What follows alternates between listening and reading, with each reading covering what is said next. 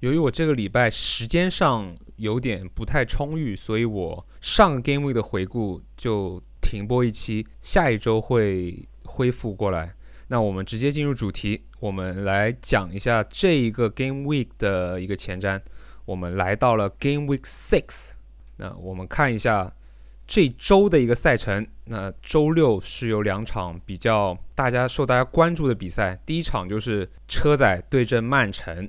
然后第二场同一时间开始的是曼联对阿斯顿维拉，那第一场就差不多是今年的一个榜首对决了。那第二场曼联呢，作为 FPL 玩家或者是曼联球迷，都想要看到曼联究竟能不能有零封。但是我感觉应该这场也是没有零封的，应该也是一个对攻大战。所以拿着卢克肖的我也是只能祈祷他是有进攻端的数据了。那我们看到还有埃弗顿对诺维奇，那究竟埃弗顿的一个伤兵满营的情况会不会影响到他们的一个发挥呢？我们有待观察。那诺维奇方面，我们还是有一些比较性价比高的小将是可以有首发的机会的。那来到利兹联对西汉姆联这边，那利兹联其实也是有点雪上加霜了，因为他。在去年保级之后呢，今年这个开头也是打的不是很好。包括你看，就连上一轮有数据的班福德和拉菲，他们都是好像是有带伤的一个情况。究竟能不能出战呢？我们也是有一个大大的问号。反观西汉姆联这边呢，安东尼奥他终于要复出了。我们其实安东尼奥终于要复出了，那。对于安东尼奥不离不弃的玩家呢，其实还是很期待这场比赛的，因为利兹联我们也知道，大家大开大合嘛，很方便可以拉开空档给西汉姆联的进攻端球员以及边后卫刷得出数据。那接下来就是有莱斯特城对伯恩利，那我相信这场比赛应该也是莱斯特城比较轻松可以拿下的比赛。那沃特福德对纽卡斯尔这场比赛，普通的英超观众呢，大家其实自然不会关注了。但是对于 FPL 玩家，应该手里都会持有像萨、像圣马这样的球员，大家也是可以看一下有没有机会两边都有数据的。到周日有 Brentford 升班马对阵利物浦，那利物浦这场 Brentford 的防守还是挺厉害的。但究竟萨拉赫他能刷得出怎么样的一个数据呢？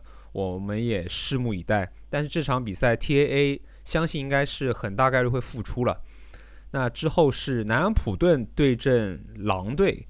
那这场比赛呢，我们又到了狼队。那持有狼队甚至是三持狼队的人，其实应该还是没有放弃的。那我们只能是希望狼队能有好的发挥了。阿森纳对热刺这场比赛还是比较复杂的，我个人感觉还是一个偏五五开吧。那最后一场就是水晶宫对阵这个赛季很强的布莱顿。那我们来看一下这一轮比赛胜平负的一个概率啊。那曼城对切尔西，那胜率是有百分之三十六点五，只是稍稍领先切尔西。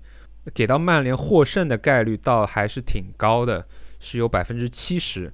埃弗顿对阵诺维奇则是有百分之六十二点五。利兹联和西汉姆联也是一场较为旗鼓相当的比赛。那莱斯特城和利物浦呢，也是比较一边倒的。那沃特福德是稍微占有一点点优势。那沃特福德对纽卡斯尔这场比赛就。也是，其实应该是五五波了。对于三池狼队的一些玩家来说，其实这个这个数据不是很乐观。当然，这个只是一个参考了，就是我们不能把这个当做一个教科书来看。南安普顿的盘口其实反而是更利好一点的。那像沃德普劳斯还有。很多人手里都持有的 Livermantle 究竟能不能在这一轮有有些数据呢？其实部分玩家还是挺有兴趣知道的。最后两场呢，就是阿森纳对热刺，阿森纳的胜率是百分之四十，然后热刺是百分之三十一点五。然后布莱顿因为他有一个较为好的防守，所以我们看到也是看高他获胜一点点的。总体而言也是较为五五波。那看到零封概率这边，莱斯特城的零封概率是这一轮最高的四十四点五，其次是曼联四十二点五。但是我个人对曼联能有零封的这个概率啊有所保留，应该是说有很大的保留。我们看到利物浦这边零封概率也是有四十二点五，但是他能进多少球呢？这个取决于 Brentford 的一个防守的力度啊。阿斯顿维拉零封的概率是这一轮最低的，只有十一点五。那相信很多人也会做出要 C C 罗的这个决定了，我也觉得不是很意外。因为毕竟大家也看好在对攻战里面，他可以刷出好的数据。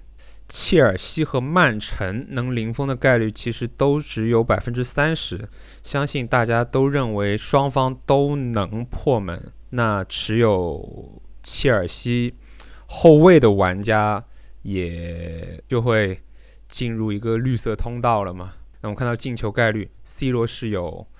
百分之五十一点五，萨拉赫四十二点五，瓦尔迪三十八点五，卡瓦尼跟班福德能否上场，我还是表示怀疑，所以这个概率也暂时没有太大的参考意义。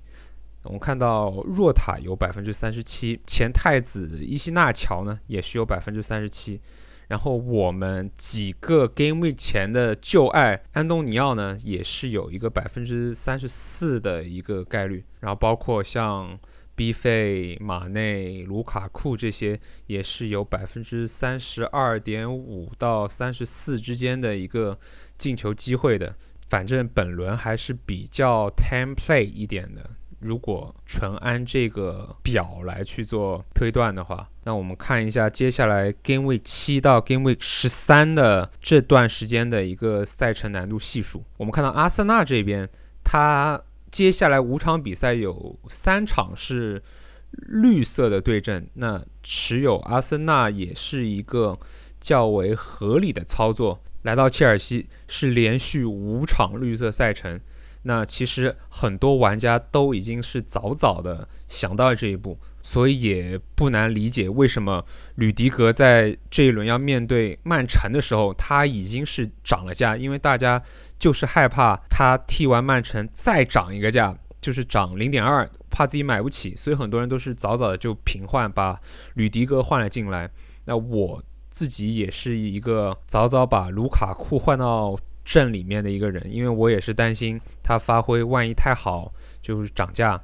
不过如果你还没有换进切尔西球员的话，其实倒也还好，踢完这一轮再拿也不会很迟。利兹联其实也是有一个较为利好的赛程，所以他们的进攻端球员的健康还是很重要，因为班福德跟拉菲其实是他们两个最为核心的进攻球员。所以，我相信大家也会密切关注他们的一个伤病情况，从而做出决定。升班马 Brentford 接下来要打三场硬仗，相信持有 Ivan Tony 以及他们后卫的一些玩家要慎重考虑是否要先把他们给抛弃掉了。曼联接下来也是要打五场硬仗，其实莱斯特城这场，我觉得绝对也可以把它算成。红色赛程了，也不是一个非常好打的对手，所以持有曼联的玩家得去权衡一下。比方说，你有青木和卢克肖的话，你得想哦，那我到底是想要博什么呢？因为用同样的价钱，你其实可以把它换成切尔西的球员。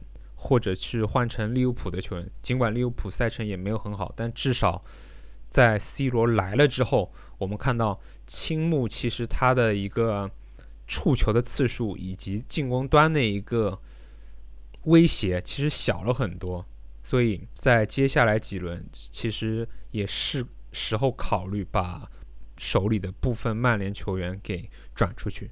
但是 C 罗呢，其实我觉得是可以保留的。很多人觉得像 C 罗这样的大拿型球员，其实是无惧赛程难易度的。那 C 罗还是可以继续持有，但是是否要 cap C 罗的话呢，还得慎重考虑。那接下来南安普顿也是进入了一个较为利好的赛程，在 Game Week Seven 打完切尔西之后，也碰到了一些比较好打的对手，包括利兹联在内，像他们的劳模沃德普劳斯和 Livermantle 呢。都是可以建议去持有的。最后看到西汉姆联这边，他接下来也是一个较为利好的赛程，就不能保证他们有零封，就至少从他们进攻端方面，我觉得应该还是会有蛮大机会可以有好的数据的。所以持有安东尼奥的玩家还是可以继续信仰下去。那这一期的 Game Week Six 前瞻就到这里，祝各位玩家好运，希望这一轮的 FPL 之神也不要像上一周那样子给我们这么多 blank 了。